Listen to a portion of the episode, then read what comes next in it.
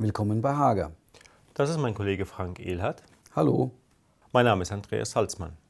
Wir sind Referenten des Trainingsinformationszentrums bei Hager.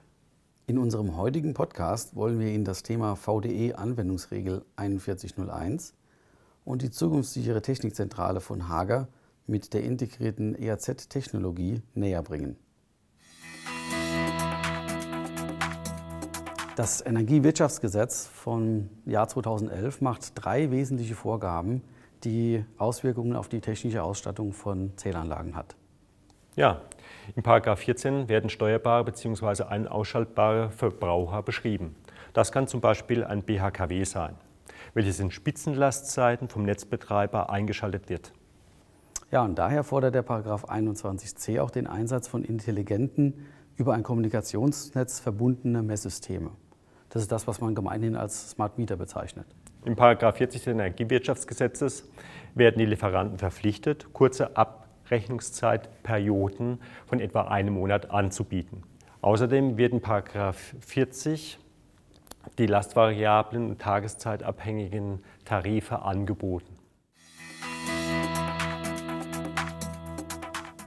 Diese Vorgaben aus dem ENWG sind natürlich mit herkömmlichen Zählern und den dafür gesehenen Installationsplätzen nicht oder nur sehr schwer umzusetzen.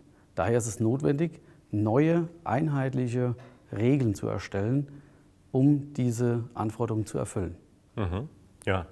Die VDL hat mit der Anwendungsregel 4101 eine technische Mindestanforderung an Zählerplätze definiert, die sowohl für elektrische Verbrauchsanlagen als auch für Erzeugungsanlagen Verwendung findet.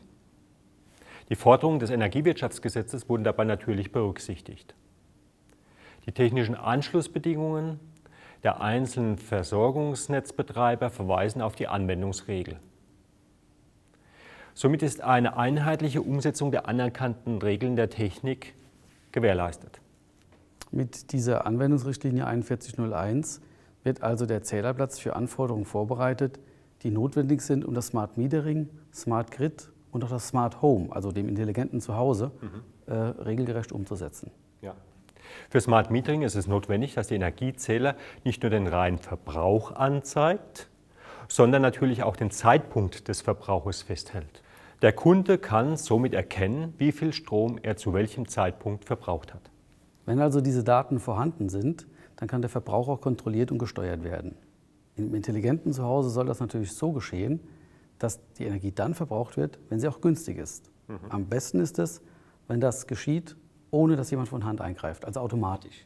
Mhm. Ja, das bedeutet, dass zum Beispiel, wenn auf dem Wohnhaus eine PV-Anlage installiert ist, ist es sinnvoll, den Strom der Photovoltaikanlage auch eventuell selbst zu verbrauchen. Es kann also notwendig werden, dass die steuerbare Last, zum Beispiel eine Wärmepumpe oder ein Energiespeicher, zugeschaltet werden muss, um ein Überangebot von Energie im Netz aufzubrauchen.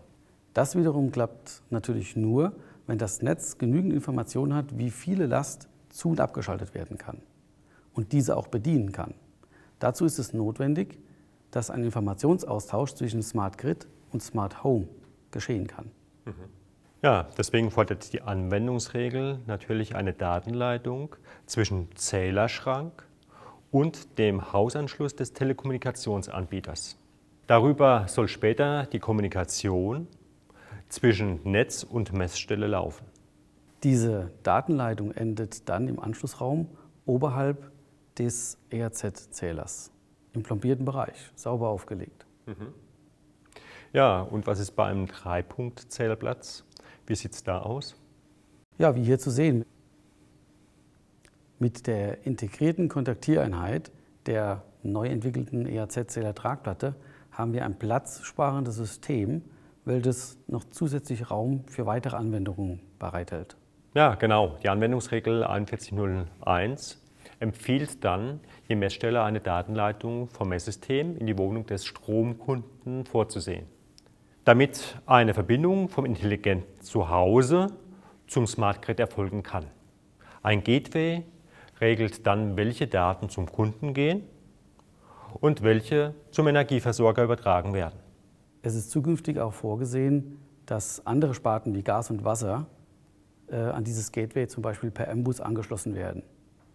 Sie werden Ihre Daten auch per Fernauslesung übermitteln und diese Daten sollen natürlich auch dem Kunden zur weiteren Steuerung zur Verfügung stehen. Mhm. Ja, wir von Hager sehen natürlich, dass zukünftig viel mehr Zähler eingesetzt werden. Das könnte zum Beispiel ein Zähler für den Verbrauch sein, ein weiterer natürlich für die Erzeugung äh, regenerativer Energien über eine Photovoltaikanlage und natürlich für den steuerbaren Verbrauch einer Wärmepumpe. Und letztendlich vielleicht sogar eine Messstelle für Verbraucher, die in der Lage sind, Energie zu speichern, zum Beispiel für die Elektromobilität. Durch die kompakte Bauweise der integrierten Kontaktiereinheit können wir zwei Zähler pro Feld montieren.